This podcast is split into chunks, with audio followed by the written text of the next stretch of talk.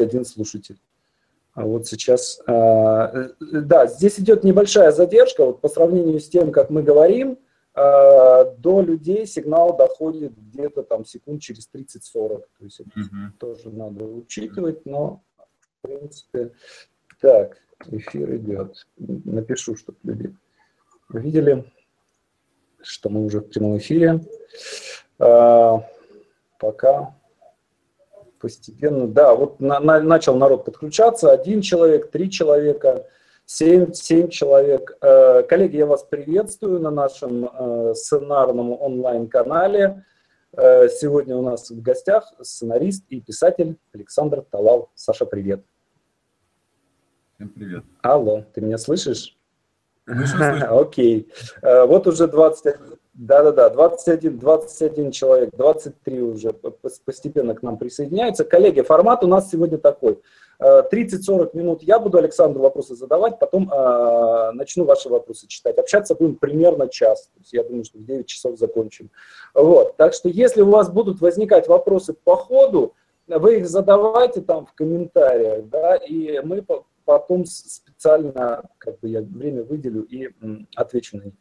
А, Саш, вот первое, что хочется спросить, а, я на самом деле практически всем задаю этот вопрос, потому что действительно очень интересно, как, а откуда вообще, как, как, мы, как мы все попали в сценаристы, а самое главное, вот никто же из нас не хотел с детства быть сценаристом, да, то есть кто-то, может быть, писателем хотел, кто-то космонавтом.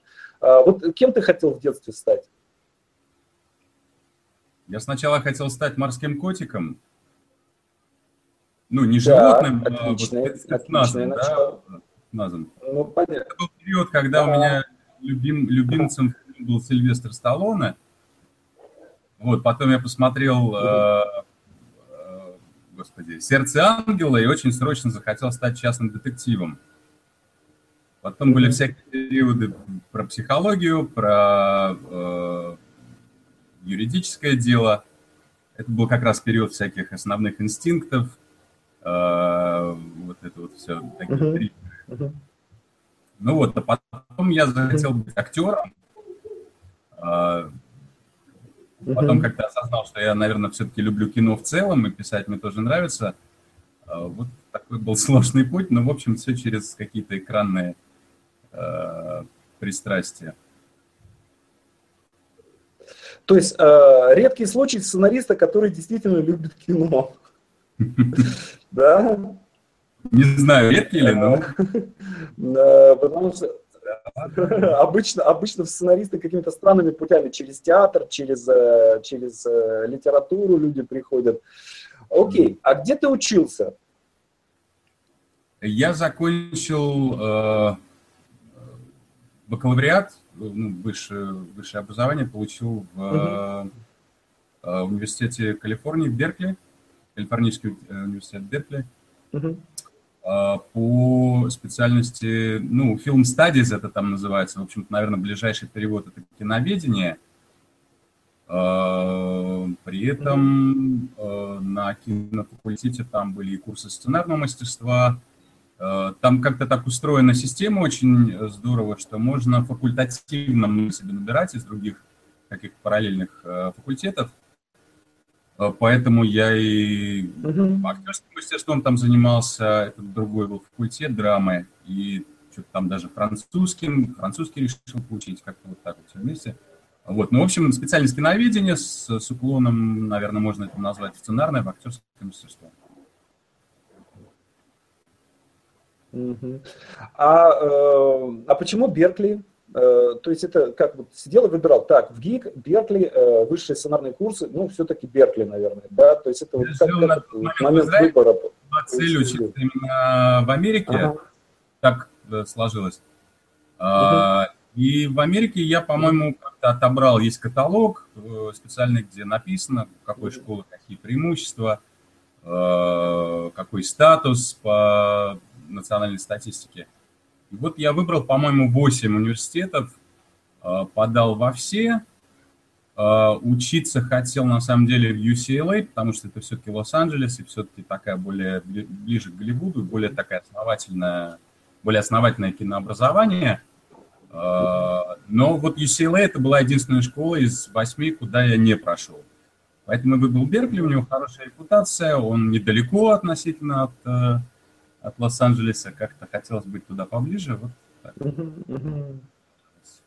Я немножко поучился в UCLA на этих самых, на, на заочных, у них есть эти Writers Program, Mm-hmm. Немножко, немножко поучился, посмотрел, как, как там у них это все устроено.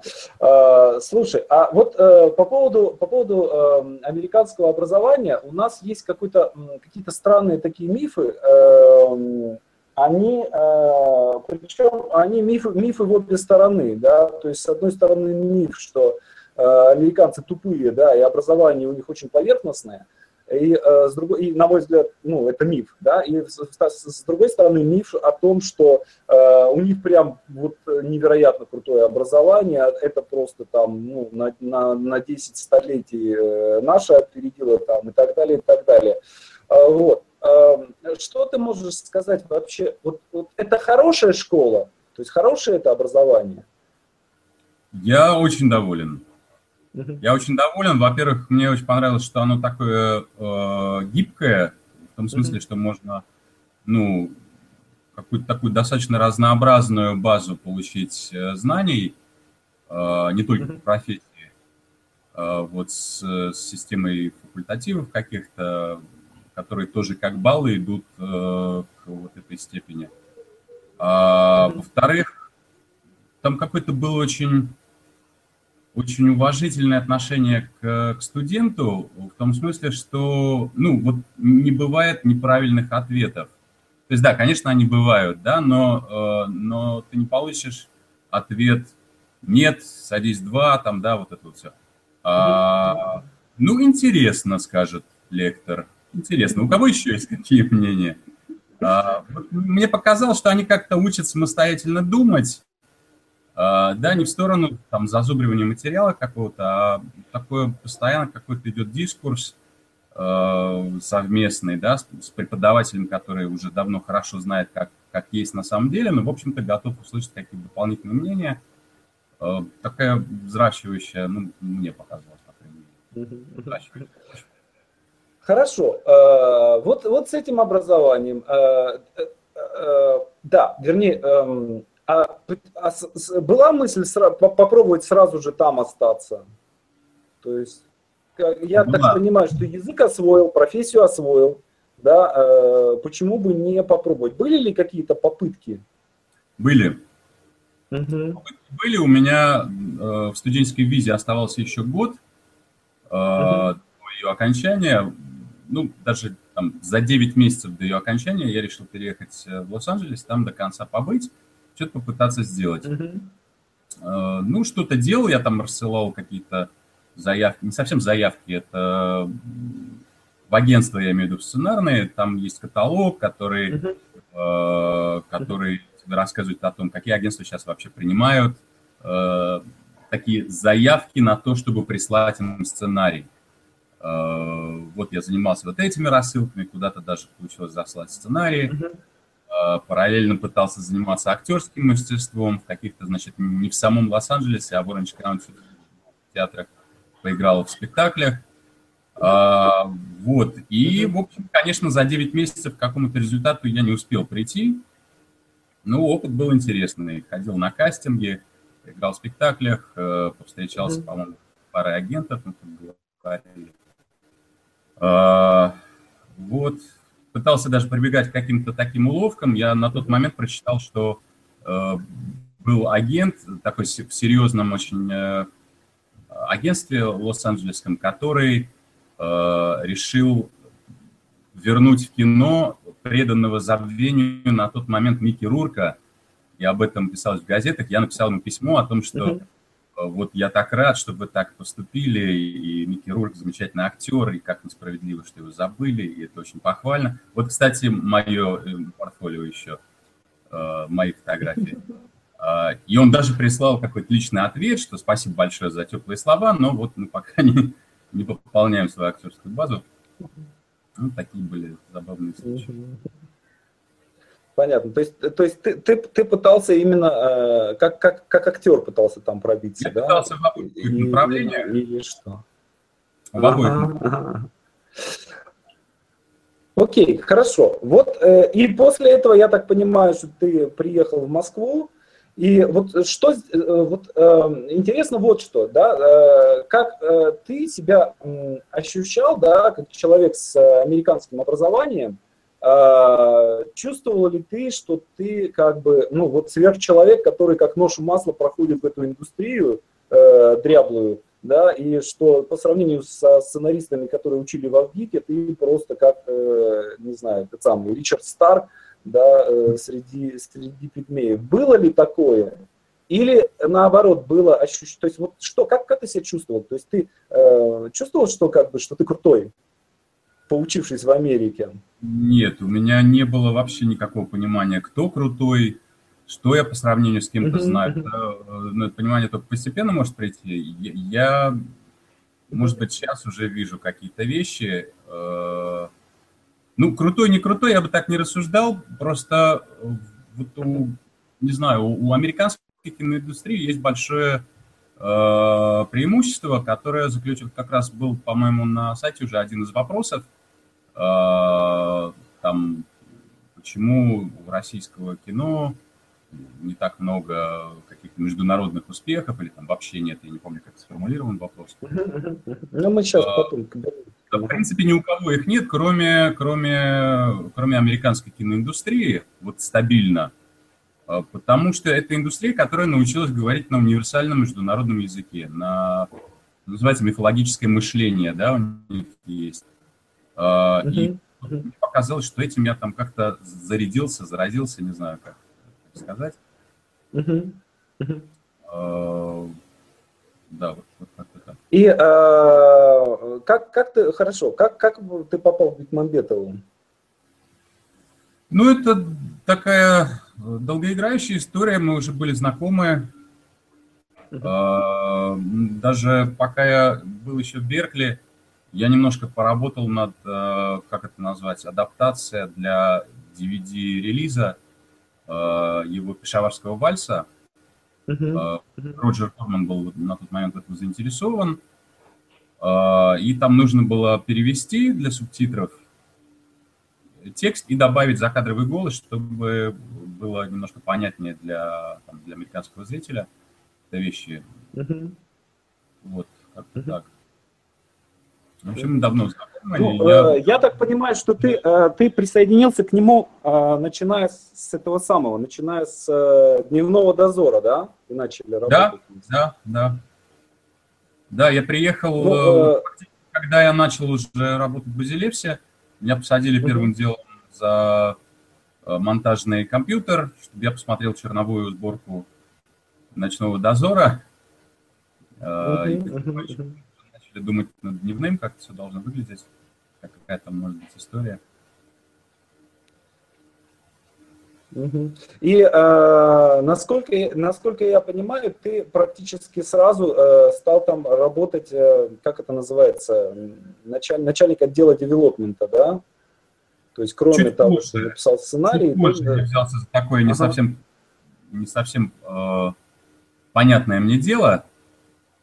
Вот, но в принципе я как бы какое-то время просто занимался там разными, разными задачами. От э, разработки разных идей Тимура, мы там как-то вместе писали заявки, пытались писать э, сценарии. Э, то есть фактически тоже девелопмент. Но абсолютно разные, например, комикс. Мы практически сделали комикс по, э, по истории из «Ночного дозора» про, про вампиршу, которую превратили без ее согласия, по сути. Э, была такая отдельная про нее история, ее возлюбленного. Мы ее сделали как комикс, но он что-то вот как-то не пошел. Ну, в смысле, не пошел, не запустился. То ли с правами какие-то затыки были, то ли, не знаю. Вот такие разнозадачные абсолютно а как... были вещи. А как, как выглядел э, процесс? То есть это всегда были идеи э, Тимура или ты сидел на каком-то самотеке, и через тебя проходили какие-то идеи, которые ты а, а, обрабатывал, анализировал и дальше там Тимуру, скажем, предлагал для того, чтобы э, там, дальше разрабатывать идеи? Ну, чаще всего Тимур генерировал идеи, Uh-huh. И, и вот этот процесс отсева, он больше был ориентирован на то, чтобы найти авторов, которые эти идеи будут разрабатывать. А, что-то, да, какие-то идеи от меня исходили. А, ну вот, да, я действительно сидел и отчитывал долгое время то, что к нам поступало, от заявок до сценариев а, с разным успехом. Вот э, такая задача тоже была в этот момент. А, слушай, вот когда ты писал «Дневной дозор», вы с автором каким-то образом взаимодействовали, с Лукьяненко я имею в виду? Вообще не очень, потому что Сергей плотнее был э, в процессе на ночном дозоре. Дневному он уже немножечко отошел. Ну, потому что я понимаю, он писатель и столько раз переписывать, или, по крайней мере, участвовать в переписывании, даже если это на уровне какого-то э, брейнштурма, это сложно, это затратно. Вот, поэтому он больше так... А насколько, насколько ты доволен результатом? Вот что касается именно, именно фильма. Нас, вот, ты, кино получилось такое же, такое, как ты хотел? Или э, mm. есть какие-то отличия от ожиданий? Нет, не знаю, я, я очень доволен и тем, что получилось, и своим вкладом посильным. И я видел уже стилистику «Ночного дозора» на тот момент. Она какая-то такая очень необычная. А, мне кажется, получился фильм. На мой, на мой взгляд, отличное кино, просто я не, именно дневного дозора я прям фанат. Прям очень классное кино. Ну, вот. Да. Э, и, а, а почему, э, ну, вроде как, насколько я понимаю, проект э, финансово тоже был успешен, и вроде как планировалось и продолжение, э, третья часть. И э, почему как- как-то вот это не срослось? Я не могу ничего сказать. Во-первых, еще не вечер, а, а причина, да не знаю, наверное, как-то все сложно с правами в итоге получилось. Э, я так предполагаю. А, понятно. Есть Первый канал, есть Сергей Лукьяненко, есть Fox. Наверное, это не очень просто ситуация с правами в итоге Ясно. Мое предположение. Ясно, хорошо. А, а как получилось, что потом, после этого ты начал, ну я так про, э, про черную молнию я, э, ну, давай немножко обойду, потому что, ну, в принципе, не, не то чтобы однотипное кино, да, но в принципе понятно все, как, как это делается. Вот. А вот «Белка и стрелка», да, как, как, как в твоей фильмографии появилась? Ну, это, я уже, это был период, когда я пытался э, расширить деятельность за рамки Базилевса. И э, как раз в Москве жил э, один замечательный парень э, Джон Чуа, который приехал по обмену, не по обмену, он приехал э, преподавать на год, по-моему, э, на факе МГУ, если я не ошибаюсь, документальное кино или просто про кино. А, и он как-то за год здесь прям быстрее, чем за несколько лет оброс знакомствами, э, даже немножко по-русски пытался говорить, уже там со всеми он пытался делать кино. А, собственно, с ним каким-то образом связались люди, ну, Зернов, собственно, продюсер, а, связался с ним, ну, Джон по-русски тогда еще не очень владел языком, был знаком, он позвал меня в соавтора. И вот мы пришли к Зерновому, сказали, что вот, э, были уже попытки написать сценарий, э, вот такой-то остался бюджет, возьметесь? Ну, мы взялись.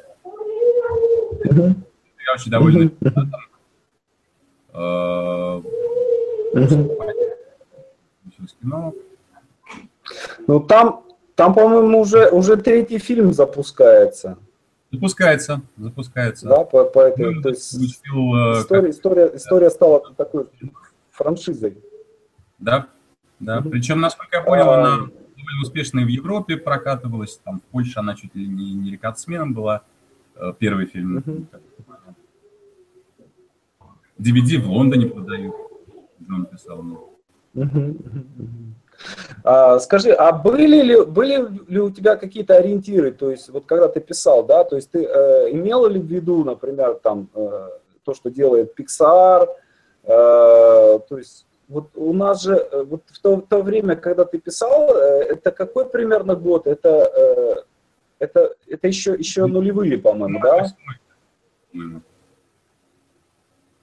2008, да? То есть э, у нас э, полнометражного, полнометражного анимационного кино в то время, э, по-моему, не было вообще.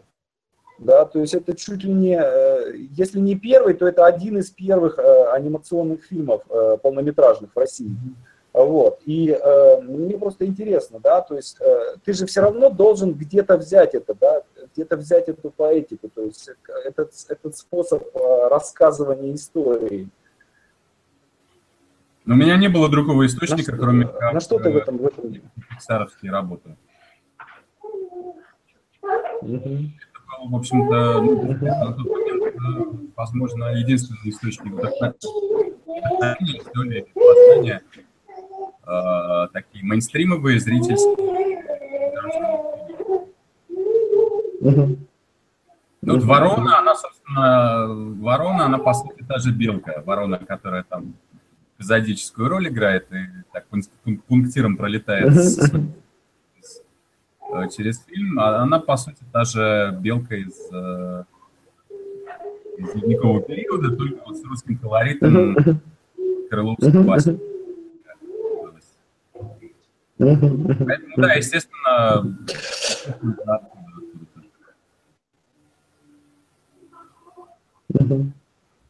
Окей. Okay. И есть сейчас, сейчас, я, сейчас я подумаю, как это сформулировать. А, как тебе пришло в голову после этого, да, после того, как ты э, имел до, до, достаточно успешный сценарный опыт, э, зачем ты после этого начал писать книги? То есть, ну, вот, собственно, вот, ну, какая цель была? То есть, что, что, что заставило тебя это сделать? А, слушай, ну, во-первых, был сценарий, а, который вроде как... Ну, есть же вот это чувство, да, когда тебе вроде говорят, а вот напишите сценарий, вот такая-то тематика, и ты начинаешь в это все влюбляться, и начинаешь все это строить, начинаешь строить мир, а потом раз, там, какой-нибудь кризис 2008 года, и что-то никто пока не готов это снимать. А, и просто жалко придуманный мир, вот, ну, жалко придуманное, и оно как-то уже родное, им хочется с кем-то поделиться. А, в первую очередь, то, что меня заставило взяться за книжку через несколько лет. Ну и, конечно, в этом есть большое удовлетворение, когда ты действительно работаешь сам. А, это не это командная работа, которая тоже имеет свои преимущества, но вот это лично твое. И ты что хочешь, что с этим и делаешь ироничное фэнтези, жесткое, чернушное фэнтези. Какое хочешь, такое напишешь. Вот, и мне этот процесс нравится. Я, конечно, бы очень хотел, чтобы он был еще немножко более прибыльным, э, как вот это все, да, но именно поэтому мне пока сложно вот прям взять и взяться за какую-то следующую книжку. Я все-таки пытаюсь стратегически действовать и делать какие-то конкретные вещи в какой-то конкретный момент. Mm-hmm. Вот сейчас, дай бог, дай бог, с, с этим нашим новым проектом Adam's Perfection у меня написана книга, которую буду дорабатывать. Я надеюсь, что кино будет такое какое-то событийное, и под это дело, возможно, смогу на английском языке книгу уже на, на западном рынке издательскому. А, расскажи поподробнее вот об этом проекте, ну, нас, насколько можно, насколько можно без спойлеров об Adam, Adam Perfection. Um, ну, там на кинопоиске даже висит некая аннотация, поэтому я про сюжет ничего рассказывать не буду. Uh, а происхождение проекта, ну, есть такой замечательный Э, молодой продюсер Владислав Пастернак из Питера. Кстати, кто-то спрашивал про питерский продюсер, он питерский. Э, мне очень нравится с ним работать. Мы попытались поработать на одном проекте, но там были заключения, такие внешние факторы, которые остановили все это. А, но через какое-то время после этого Влад рассказал мне, э, даже не рассказал, а показал некий синопсис, который он написал. А, и он хотел изначально делать англоязычное кино, потому что ну, сама идея была не для русского рынка, а такая более какая-то универсальная, что ли. Она в русской действительности не очень даже смотрит. А, и мы договорились, что да, я напишу ему сценарий, и действительно, идея классная. Вот то зерно, которое было э, изначально от Влада пришло, это, э, это то, что вдохновляет, прям хочется вот это все разворачивать, здорово, потенциал есть, э, хочется работать. Вот сценарий был написан, еще один раз переписан, потом к нам уже подключились, включился Янов, включаются разные международные э, продакшены. А, вот мы сейчас в затяжном девелопменте, непростом, а, но да, он уже подходит к концу. А, и, может быть, в этом году уже будет старт подготовки к съемкам. Проект такой, как сказать, э, он сложно-жанровый очень. Это триллер, наверное, в чем-то хоррор даже, психологический такой хоррор. Э, и любовная история там есть, и даже черной комедии это называют э, западные коллеги. Вот такой вот, э, ну, мне очень хочется его позиционировать как, не, пози, не позиционировать, а он для меня очень близок по духу к бойцовскому клубу. Что-то такое. Uh-huh, uh-huh. Не по сюжету, а именно по духу. Э, я так понимаю, что это, это первый твой сценарий, написанный полностью на английском языке, да? Это первый сценарий, наверное, на заказ, э, написанный на английском языке. А вот интересно, э, насколько, а насколько, насколько ты комфортно вообще чувствуешь вот в ситуации, когда ты пишешь на английском? То есть, Знаешь, я с одной стороны, язык, конечно, стреляюсь по словарям, э, сижу uh-huh. постоянно в словаре синонимов на всякий случай, да, там лезу в Google, чтобы там какие-то культурные коды для себя сверить, проверить. Но в чем-то мне по-английски даже проще писать, э, чем по-русски, потому что какой-то он для меня ну, такой лаконичный, очень удобный язык вот в русском всегда смущает меня вот эти все причастные, депричастные обороты, которые, чтобы, потому что как-то все время какое-то ощущение, что это тяжеловесно очень. А английский прям так uh-huh. ложится на язык хорошо и приятно, приятно его писать. Кинош, киношный язык. Да, ты знаешь, да, да. Для диалогов идеальный. А, а, окей. А, как ты уже сказал, что написан э, роман по, по этому сценарию. Вот интересно, когда, вот, когда ты, вот как, как, как это вообще процесс происходит, да, у тебя есть твой сценарий, написанный тобой, то есть понятно, когда ты делаешь, скажем, адаптацию чужой книги, да, то есть ты берешь книгу, да, и ты можешь ее, ты должен ее перестраивать, да, что-то в ней менять, да, делать, делать медленное быстрым, да, делать вязкое прочным и так далее, mm-hmm. и так далее. Вот mm-hmm. интересно, обратный процесс, да, когда ты можешь э, вот эту жесткую структуру, да, ты ее должен как бы раз, раз, разводнить, да, сделать ее, э, сделать, скажем так, твердое жидким, да, жидкое газообразным, вот, то есть это совершенно другой какой-то, другая субстанция, и при этом это твой текст. Да? Mm-hmm. Вот, вот, вот мне интересно, вот какие ощущения, как все, как все это вообще происходило? Слушай, это правда, я об этом думал, это прям очень интересный процесс, когда ты пытаешься на самом деле представить себе тот роман, который ты адаптировал в этот сценарий. Что ты оттуда убрал, например. Mm-hmm. да, как бы.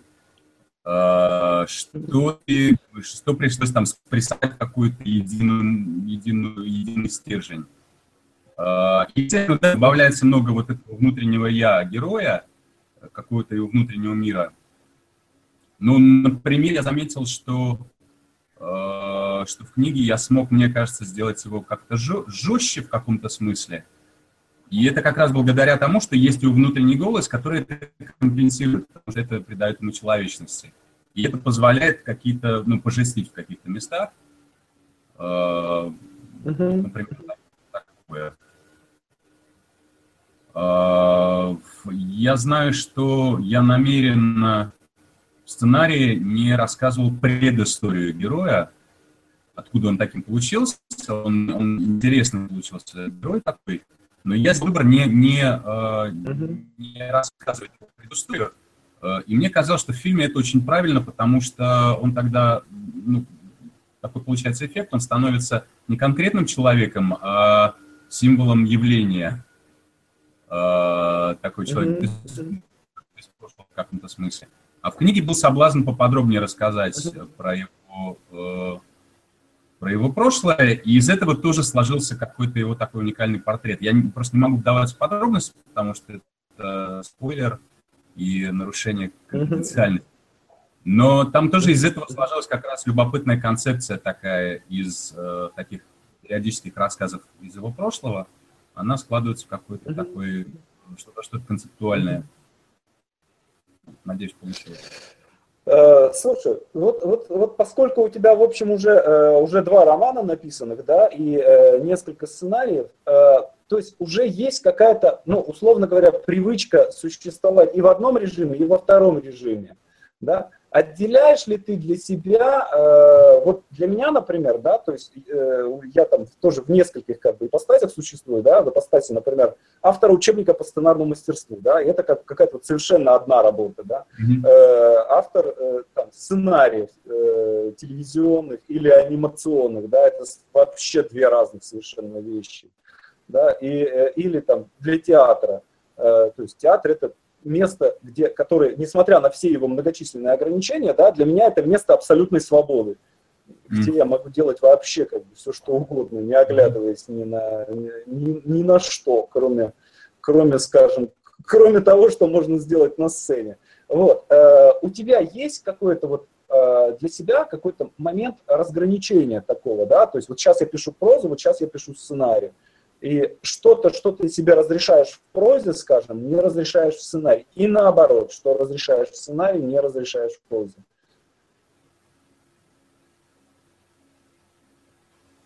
Ну, разграничение однозначно есть. Слушай, затрудняюсь, затрудняюсь ответить тебе. Ну, это такой вопрос глобальный, наверное, потому что ну, это просто два разных э, жанра, два разных формата. На самом деле даже сериал и полнометражный фильм это тоже два, два разных настроя э, сознания. В словах, наверное, даже не скажешь. Э, я стараюсь, наверное, вот одна вещь, которую можно, можно точно э, сформулировать, ну, ты отходишь, отходишь от вот этого принципа действий, да, сценарий состоит из действий, э, из поступков. Даже когда mm-hmm. что-то решается через диалог, это диалог, в котором э, в каждой фразе заложено действие. Э, и стараюсь в книге, естественно, от этого уходить, концентрироваться на каком-то внутреннем, внутреннем мире рассказчика, и даже действия, как-то, чтобы они проходили через через его, ну, через призму восприятия. Угу.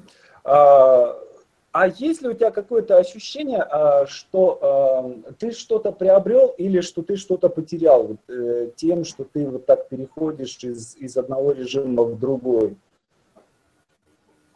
То есть, ну, например, что можно потерять?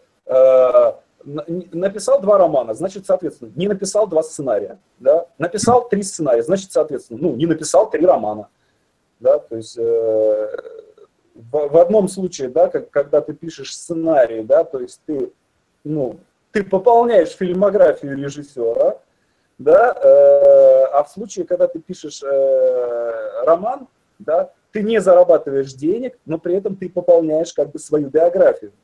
Mm-hmm. Да, то есть вот есть, есть, есть ли какое-то ощущение потери или приобретения от вот такого перехода э, туда-сюда?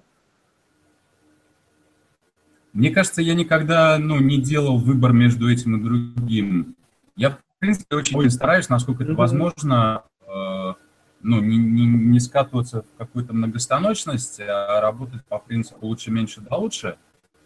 Э, поэтому, ну, книгу про эльфов я писал, по-моему, потихонечку каждый день там по 2-3 страницы, по одной, две-три страницы. Э, то, чем я на тот момент занимался в кино, мне не, не очень мешало. А вторую книгу я практически полностью, ну, по крайней мере, на две трети я написал в нашей стане поездки в Азию, э, где я не писал сценарий, ну, то есть был просто путешествие и отпуск, отдых. Я там занимался исключительно книгой. А, поэтому нет, могу сказать. Мне кажется, просто это очень интересная штука такая. Э, вот я сидел сегодня, читал как раз про Джорджа Мартина. Э, и я читал описание его э, книг, которые, синопсисы его книг, книги сами, к сожалению, не, у меня не было времени просто прочитать, но мне было интересно, что он писал до того, как он стал сценаристом. Вот. И там да, довольно интересные штуки. Э, там фантастические романы, он, он их ну, много довольно написал. Потом он перешел на работу сценаристом, 10 лет отработал сценаристом, э, и э, потом снова ушел как бы из сценаристов-писателей, начал писать песни, песни «Льда и пламени», собственно, которая, которая сейчас весь мир как бы потрясает. Вот. Э, ну, на мой взгляд, э, он, ну, как, как бы, вот если бы не было того периода фантастических вот этих романов, да, которые сейчас никто не знает, никто не читает, да, то есть вот не было бы вот этого. И если бы не было вот этих десяти неудачных лет в Голливуде, да, где он, э, я не помню точно, он на каком-то проекте работал, ну, стафрайтером, mm-hmm. и пытался писать свои какие-то пилоты, которые никто не снимал, один пилот всего сняли, и все, его это, проект закрыли, и это его, в общем, подломило. Да, вот. Но мне кажется, что именно, э, именно вот эти 10 лет в Голливуде, да, они его сделали, то есть они сделали из него писателя. Mm-hmm. То есть когда, э, когда его читаешь, да, сразу же, э, там с первой же страницы видно, что это, блин, вот, ну, very special, да, то есть это что-то такое, чего не было никогда. Да, mm-hmm. вот, потому что там, ну, зайдешь, зайдешь в книжные магазины, там стоят просто вот стены вот этой э, фэнтези-литературы, да, открываешь и вот закрываешь, и, и больше не хочешь никогда в жизни. Mm-hmm. Да, а, а у него сразу же прям видишь что-то другое. Вот. И вот интерес, это прям очень интересно. Э, э, вот история с э, Гузель Яхиной, да, с, с твоей, с моей, с моей ученицей, да, которая, собственно, написала сценарий, получила некий сценарный опыт, да, и потом сценарий этот ничего, никто, никуда, да, я так понимаю, что она его показывала кому-то и, и ничего, никуда, никому, вот. И она вот этот свой сценарный опыт совместила со своим писательским опытом и написала книгу, которая стала, там, ну, я так понимаю, что сейчас просто там бестселлер номер один, да, будучи никому особо неизвестной, да, то есть книга, которая сама себе пробила дорогу. Почему? Потому что в ней есть э, писательский опыт, есть уникальный жизненный опыт и есть э, освоенные знания правил драматургии. А, вот. Поэтому, на мой взгляд, это очень интересная вот эта тема с переходом из жанра в жанр, да, из вида в вид э, искусства. Почему тот же Танина Гуэра, да, он писал и для театра, он писал и книги, писал стихи, mm-hmm. да, и писал в том числе и великие сценарии, которые все мы знаем. Э, давай тогда, я сейчас э, тоже, я, я все, вот мне как немножко приходится как бы отстраняться от, от нашего с тобой повседневного общения, да, и немножко так включать интервьюера, я хочу спросить о Московской школе кино, и тоже здесь будет странно, если я буду делать вид, что я тоже к этому не причастен, да, все-таки там два, два, года, два года жизни этому делу отдано, вот, и а, вот я, вот как бы я сформулировал, а, что ты, вот когда ты, когда ты, собственно, тебя пригласили, и ты начал как бы вот придумывать, создавать этот факультет, собирать людей, а, каким ты, каким ты представлял себе этот факультет, да, э, сценарный факультет Московской школы кино, и насколько сейчас ты, э, ты доволен тем, что получилось, и насколько сейчас получилось то, что, э, ну, насколько это соответствует твоим представлениям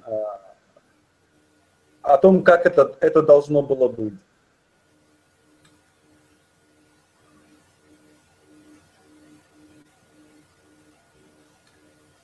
Знаешь, ну это, наверное, даже не совсем был мой план, да, мне во многом э, помогла сама школа, объяснив свою, свою философию, да, и вот то, то, ту систему образования, на которой она основана, британская система образования, э, и она очень правильная, я считаю. Я, честно говоря, просто отталкивался от этого. Э, надо сказать, что ты мне, естественно, тоже помог очень первые два года, не только своим присутствием на факультете, но и Э, тем, что посоветовал очень хороших людей. Многие из них до сих пор с нами. И, ну, а, мне кажется, основной принцип, он такой. У меня есть как бы программа «Максимум».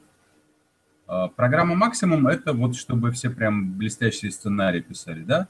Это такой бонус. Я не могу этого требовать mm-hmm. от людей, которые там пришли в профессию, два года э, учатся, да, и вот чтобы прям писали блестящие сценарии сразу.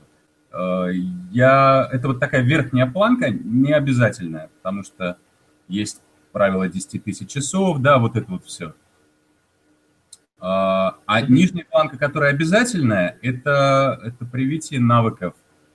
Э, навыков, э, во-первых, писать, да, писать, писать, переписывать в плотном режиме, в сжатые сроки, слушать, что говорят преподаватели, осмыслять максимально, применять теорию, применять обратную связь от преподавателя к тексту, переделывать его, переосмыслять и там сдавать, сдавать его, да, когда говорят, э, планировать свое время, чтобы успеть его сдать и, и не в последний момент, да, иначе это халтура. Э, вот это вот все. То есть те профессиональные навыки, которые, в общем-то, сценаристу необходимы. Навыки срабатываться с представителями смежных профессий, да, это вот сейчас э, происходит в том числе в э, межфакультетных проектах, которые в школе есть. Сценаристы пишут сценарии для умных, например, э, работ режиссеров, э, в этом участвуют продюсеры, студенты, операторы и так далее. Всем нужно как-то договариваться, э, чтобы кино было просто чтобы кино было. Uh-huh.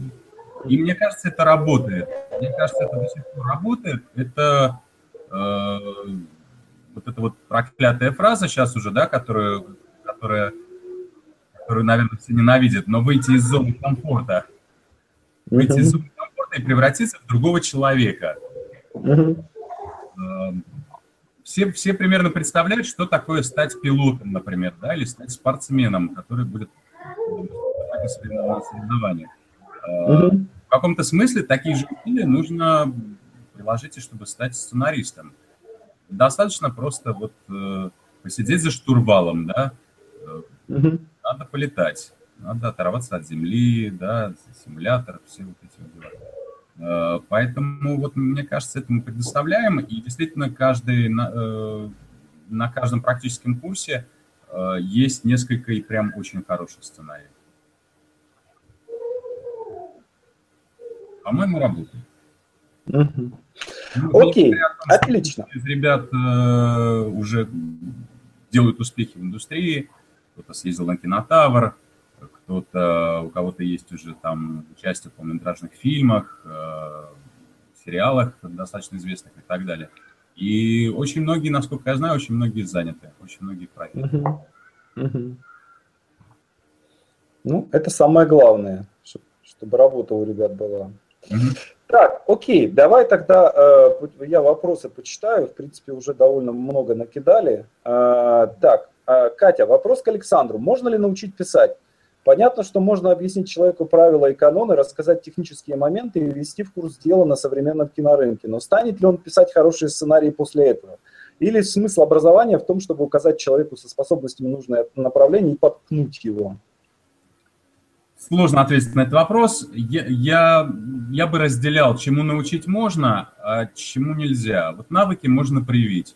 Можно зарядить каким-то духом определенным, да, Э, когда, например, ну, на занятиях мы размышляем о теме фильма, да, там какие-то есть психологические вещи, э, какие-то есть, э, это про мировоззрение, да, это про увидеть мир с другой стороны, с другой точки зрения. Вот мне кажется, этим можно зарядить каким-то духом, вот зарядить духом и, и привить навыки. Все остальное, конечно, уже как сложится, Э, от усилий, от каких-то, может быть, врожденных способностей, от предыдущего опыта, от жизненного опыта. Э, такая сборная солянка, да, действительно. Угу. Так, Арабов Олег. Э, Александр, добрый вечер. Почему все так грустно с нашим кинематографом? Фильмы абсолютно не конкурентоспособны на мировом рынке, да и на местном тоже. Либо национальные фильмы про алкоголиков и тяжкую жизнь, либо неуклюжее подражание голливудским блокбастерам. У нас просто мало компетентных специалистов и нет системы их подготовки, или в целом политика такая? А, ну, я бы я, я не буду говорить про очевидные вещи, да, про там систему финансирования, про экономический климат, который стимулирует снимать очень быстро, там про, не знаю, что еще, про дисциплину, про систему образования. Э, я не буду об этом говорить. Э, и про грустно, ну, не знаю, иногда бывает очень весело. Иногда, да, весело. Э, последние несколько лет выходит прям несколько фильмов в год э, российских, которые мне очень нравятся, за которые я радуюсь, за чей успех я радуюсь, будь он зрительский или, или успех фестивальный, или критический успех. А, но есть очень важная вещь. То, о чем я уже немножко говорил, это как раз вот это вот мифологическое мышление. Потому что действительно, ну, в общем, Китай тоже не создает каких-то стабильно успешных на мировом рынке конкурентных, конкурентоспособных картин. И, и Япония, и, в общем, большая часть Европы, и Африки, и Южной Америки. И Индия тоже. Мире, и Индия тоже. А? Да. Слушай, ты смотрел Бахубали, индийский, индийский блокбастер? Нет. Не смотрел? А, вот интересная штука. Вот кино снято на уровне аватара. То есть реально просто там настолько классно все. Но история, боже мой, просто вот, ну, ну, ну, ребята, ну, ну наймите сценариста. Пусть вам сядет, распишет, сделает нормальную структуру, да, то есть вот, вот, вот, вот это вот как раз струк... нет структуры, нет структурного мышления. Но, на мой взгляд, э, на самом деле с кино-то у нас не так все плохо, и с телевидением у нас не все так плохо. То есть надо просто понимать, что наше кино началось в 1998 году. Угу. Да, и не надо рассказывать про то, что кино наше началось э, в, э, в 1908 году, да, с Понизовой вольницы или еще там откуда-нибудь, с Эйзенштейна. То есть нужно понимать, что индустрия была разрушена полностью и не существовала в течение 8 лет. И в 98 году, спасибо кризису, да, который, из-за которого перестали латиноамериканское мыло закупать, э, в 98 году она начала жить снова. Да, и ей фактически 18 лет. За 18 лет я считаю, что очень, очень не, не как бы э, немало сделано. Да, вот. Я надеюсь, что следующие, как бы, следующие люди, которые за... Да, следующие, которые за нами придут, я думаю, что они будут лучше, чем мы. Но вот ты говоришь потому про что, Потому что они будут учиться у нас. Структура – это тоже такая да, да. про мифологическое мышление. И мы как раз со студентами обсуждали... Э, Совершенно верно. как, как знаешь, такой я приводил пример. Вот представьте себе кино на тему, как неполноценный, неполноценный человек может или не может найти себе место в обществе. И вот mm задай такую задачу в России, сразу представляются какие-то ужасные фестивальные картины, уж, ну, ужасные не по качеству, а ужасные про, про да, ужасные. Да, да, да. Про то, как, какие, про дом инвалидов, mm обшарпанные, гниющие, разлагающиеся, или там умалишенные, да, да, да, да, да. где весь персонал садисты, и заканчивается все еще хуже. Да? А, а в Америке ровно на эту тему фильм называется... И, Да? И мне кажется, это как раз вот такое культурная, культурная специфика. Этому нам еще нужно научиться приподняться над э, буквальным жизненным бытовым, абстрагироваться от него и создать что-то, что, ну, что больше, чем э, вот как, э, как раз с, с Владом Пастернаком мы обсуждали это. Он говорит, что когда зритель смотрит на Брюса Виллиса, он видит больше, чем Брюс Виллис. Он видит символ, он видит архетип, он видит там символ эпох, явлений, там, ценностей экшен-героя и так далее. Да? А когда зритель приходит в кино и видит Гошу, смотрит на Гошу Куценко, он видит Гошу Куценко. Как-то так. И отсюда весь наш да. дискурс... Э, и про, Гоша Куценко, Куценко еще, еще старается, старается про... сделать так, чтобы его не перепутали с кем-то другим. Так, э, добрый день. Александр, расскажите, пожалуйста, насколько сильно отличается написание сценария анимационного мультфильма от обычного игрового кино? Чем именно, есть ли какие-то особенности? Я видел этот вопрос. Э, я, к сожалению, не занимался вот формулированием каких-то своих, возможно, интуитивных познаний, э, но одну я вещь могу сказать э, наверное, важную. У анимации существует очень особенная возможность. Возможность как раз вот того самого мифического допущения дополнительного, которое даже больше, чем в кино и даже чем в, мифических жанрах, в спекулятивных жанрах, таких как э, фэнтези, фантастика и сказка. А, и заключается оно в том, что мы имеем дело с персонажами которых обычно, э, с точки зрения которых обычно не смотрим на мир. Э, не зря в анимации героями часто mm-hmm. являются там животные, либо неодушевленные предметы. Э, машинки, mm-hmm. робот Вали, да, игрушки, да. Персонажи, которые, с одной стороны, очеловечиваются намеренно для того, чтобы с ними была идентификация – э, необходимое, да, это вот то, что в кино один из основных инструментов.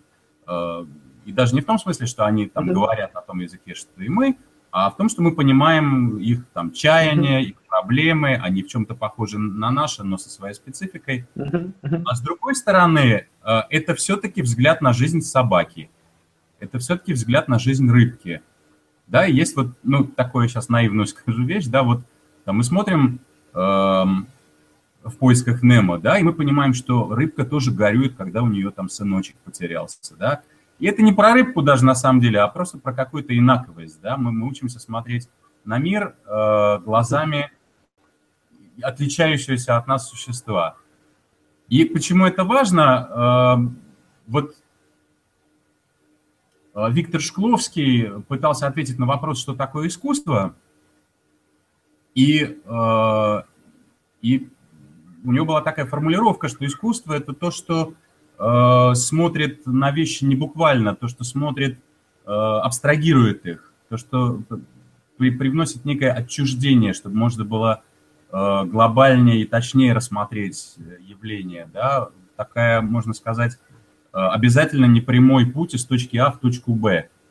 И он приводит очень хороший пример э, э, Толстого – повесть «История лошади», э, «Холстомер» или «История лошади», где лошадь как раз, где э, повесть рассказана с точки зрения лошади. И получается, что лошадь смотрит на вещи, э, на привычные нам, с такого угла, который заставляет нас задуматься. Вот лошадь рассуждает, не понимает, что это такое, вот я принадлежу барину, как это так? Вот он, а, а возит mm-hmm. меня другой человек, это кучер, но я ему не принадлежу, но он на мне ездит. Как это? Что, ничего не понимаю, да? И мы смотрим на эти вещи, читаем их и действительно задумываемся, что такое принадлежность, почему так все устроено, да? Хотя обычно э, ну, не, не задумываемся над над этим. То же самое мультипликационные работы, когда, э, когда мы э, должны вот с этого нового угла сделать вот это вот допущение, да, что, не знаю, что э, дедушка может улететь на домике с шариками куда-то в Южную Америку, да, ну, и что он умеет там думать, чувствовать, что он может ощущать одиночество, да, и посмотреть на эти явления вот с его точки зрения уникальные. То есть в любом случае отличные от нашей, что не может не обогащать. Вот, мне кажется, у анимации вот такое вот прям уникальная какая-то специфика и возможность кому, никакому формату больше не присущая. Так, э, Александр, назовите, пожалуйста, фамилии известных вам продюсеров, работающих в Санкт-Петербурге. Ну, мне кажется, Александр уже назвал э, Владислава Пастернака, я как бы к этому Да, я не очень знаю просто. Есть Влад Пастернак, и, насколько я знаю, Сергей Сильянов, он тоже находится то в Москве, то... Да. А на телевидении а, а, Ада Ставицкая, например. Mm-hmm. А, вот кого из питерцев я мог бы рекомендовать. А, так, вот странный вопрос, я не знаю, может быть, ты поймешь, я его не очень понял. Как организовать адаптацию книги для кино? С чего посоветуете начать, чему следует уделить большое внимание? И вот к нему присоединяется Александр Шапошников. Плюсую, и есть ли какие-то авторские права на сценарий по книге? То есть если просто полсюжета книги перенести в сценарий, это законно? Ну, если тут вопросы касаются формальной какой-то юридической правовой э, сферы, то, естественно, на книгу нужно покупать права. Э, вы можете Но они сделать... стоят не так дорого. А? Это стоит не так дорого.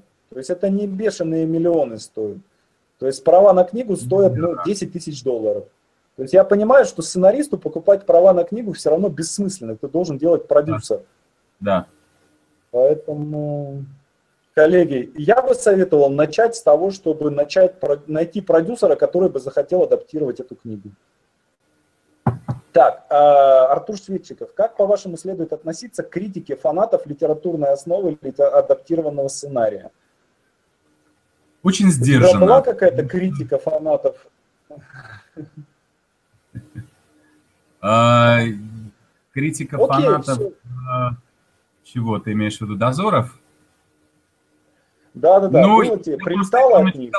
После выхода ночного дозора, что ой, не как в книге, ой, и все. Ну, э, вот поэтому после дневного я уже не очень обращал на это внимание, но просто есть, есть простая формула, да, у фильма всегда больше, ну, если он для, для широкого зрителя снят и, и успешно сделан, у него всегда больше аудитория, чем, э, чем читатели книги, во много раз. Э, часто очень много раз. Mm-hmm. Поэтому это просто другой, э, это другой язык, это другое произведение, это другие соображения по формированию этого сюжета. Поэтому я очень уважаю отношение к фанатов к, к книжным первоисточникам, но, в общем, как-то надо понимать, что это отдельное произведение, переведенное фактически на другой язык. Так, окей, у нас уже э, без двух минут девять. Давайте я еще пару вопросов выберу. Все, наверное, не успеем ответить. Э, коллеги, не обижайтесь, если на, на, на ваш ответ, э, на ваш вопрос ответа не будет. Так, вот такой вопрос. Можно ли заведомо считать женское перо неспособным создать мощный киносюжет? Нет. Нет, мне кажется, это... Ну, я, я могу односложно ответить.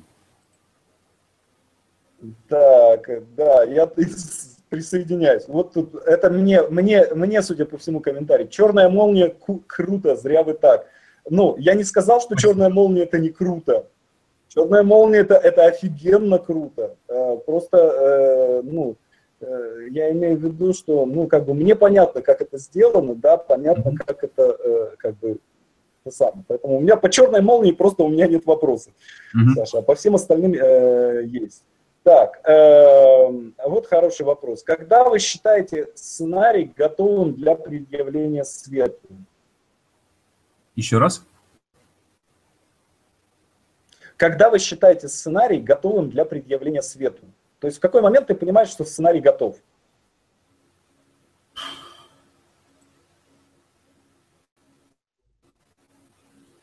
Ну, странный вопрос, когда ты им доволен.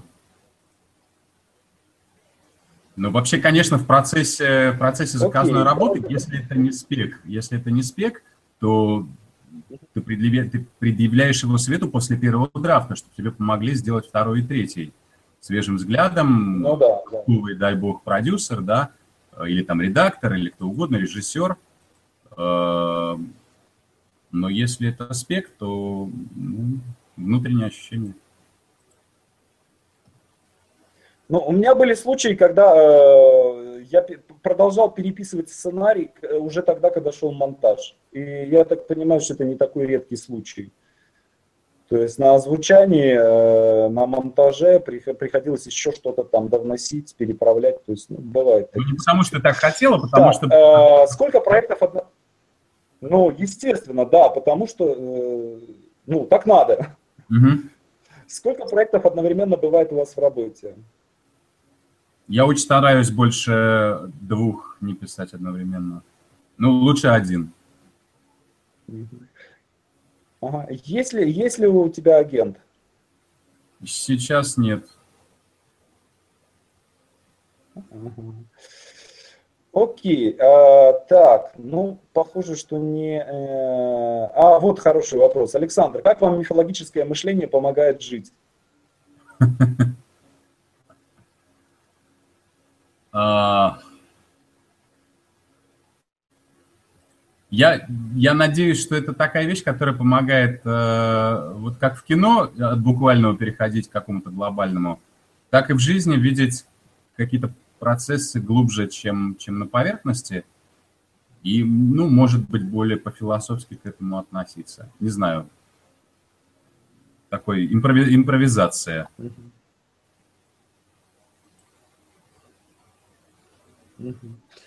Окей, ну ладно, коллеги, спасибо вам большое за ваши вопросы. Э, Саша, спасибо большое, что пришел, пришел Тебе на наш сценарный эфир. Мне кажется, все было, да, все было очень полезно, очень интересно. Вот. И э, слушай, ты не против? Э, мы со всеми, вот все эфиры мы делаем потом расшифровку, и я ее выставляю, выставляю у себя на сайте. Да, да, конечно. Не против, что... Да, окей. Все, спасибо, коллеги. Александр, пока-пока. Наша спасибо, счастливо.